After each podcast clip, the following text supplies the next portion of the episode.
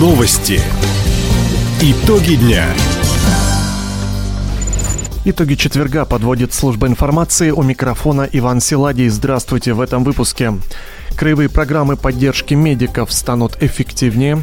Жители Николаевска напрямую обратились к министрам региона. На весенних каникулах школьники смогут посетить театры, музеи и концерты по Пушкинской карте. Об этом и не только, более подробно. В крае скорректируют программы поддержки медработников. Это позволит удержать специалистов не только в отдаленных районах, но и в Хабаровске и Комсомольске. Проблему дефицита кадров накануне обсудили участники расширенного заседания правительства региона. В частности, планируют увеличить суммы подъемных участникам программ «Земский доктор» и «Земский фельдшер», а также разрешить приватизировать служебное жилье уже через 7 лет работы.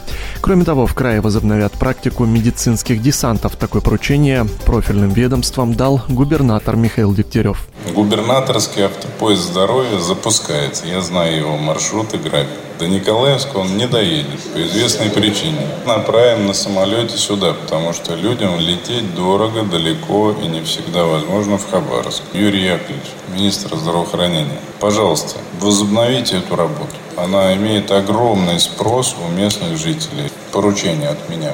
А Евгений Леонидович поможет а Минфин выпишет средства, я вам гарантирую, на командирование. Также в крае будут внедрять новые формы работы лечебных учреждений. Среди них развитие телемедицины и проект «Бережливая клиника». Личный прием граждан провели министры и зампреды края в Николаевске-на-Амуре. В течение двух часов к чиновникам обратилось около 70 местных жителей. Часть вопросов люди направили заранее, чтобы руководители региона смогли подготовиться, говорит начальник главного управления губернатора и правительства края по работе с обращениями граждан Лейла Ширнина. Выбираем по значимости, по статистике, каких вопросов больше в районе, актуальных. Вопросов очень много, и здравоохранение, и соцзащита, и жилье, и стройки. Ну, то есть максимум вопросов. В коридоре еще большое количество людей, поэтому такие мероприятия люди любят, записывались заранее, поэтому делаем все, чтобы помочь людям. Напомним, практику выездных заседаний правительства региона с проведением личных приемов ввел губернатор Михаил Дегтярев.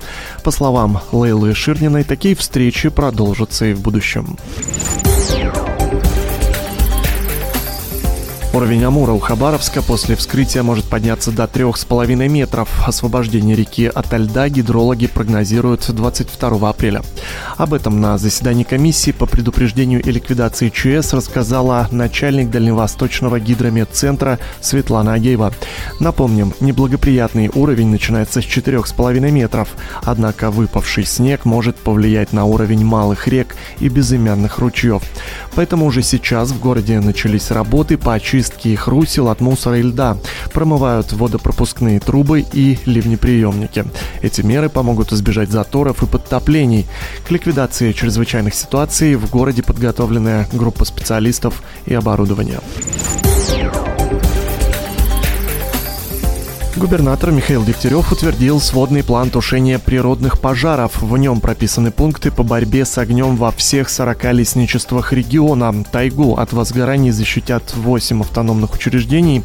В их составе 19 лесопожарных станций и 17 отделений авиационной охраны.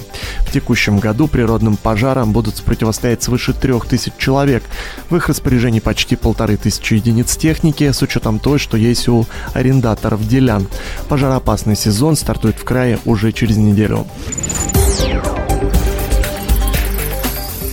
Трое спортсменов из Хабаровска стали призерами чемпионата и первенства Дальневосточного федерального округа по панкратиону. Соревнования проходили в Чите, в них приняли участие более 150 спортсменов из Забайкалья, Амурской и Сахалинской областей, Якутии и Бурятии. В составе сборной нашего региона выступили 6 борцов. В своих весовых категориях победителем стал Илья Каманин, серебро завоевали Сарварбек Кинжаев и Артем Фортунатов. Все они представят Хабаровский край на чемпионате и первенстве страны. Оба турнира пройдут с 6 по 9 мая в Москве.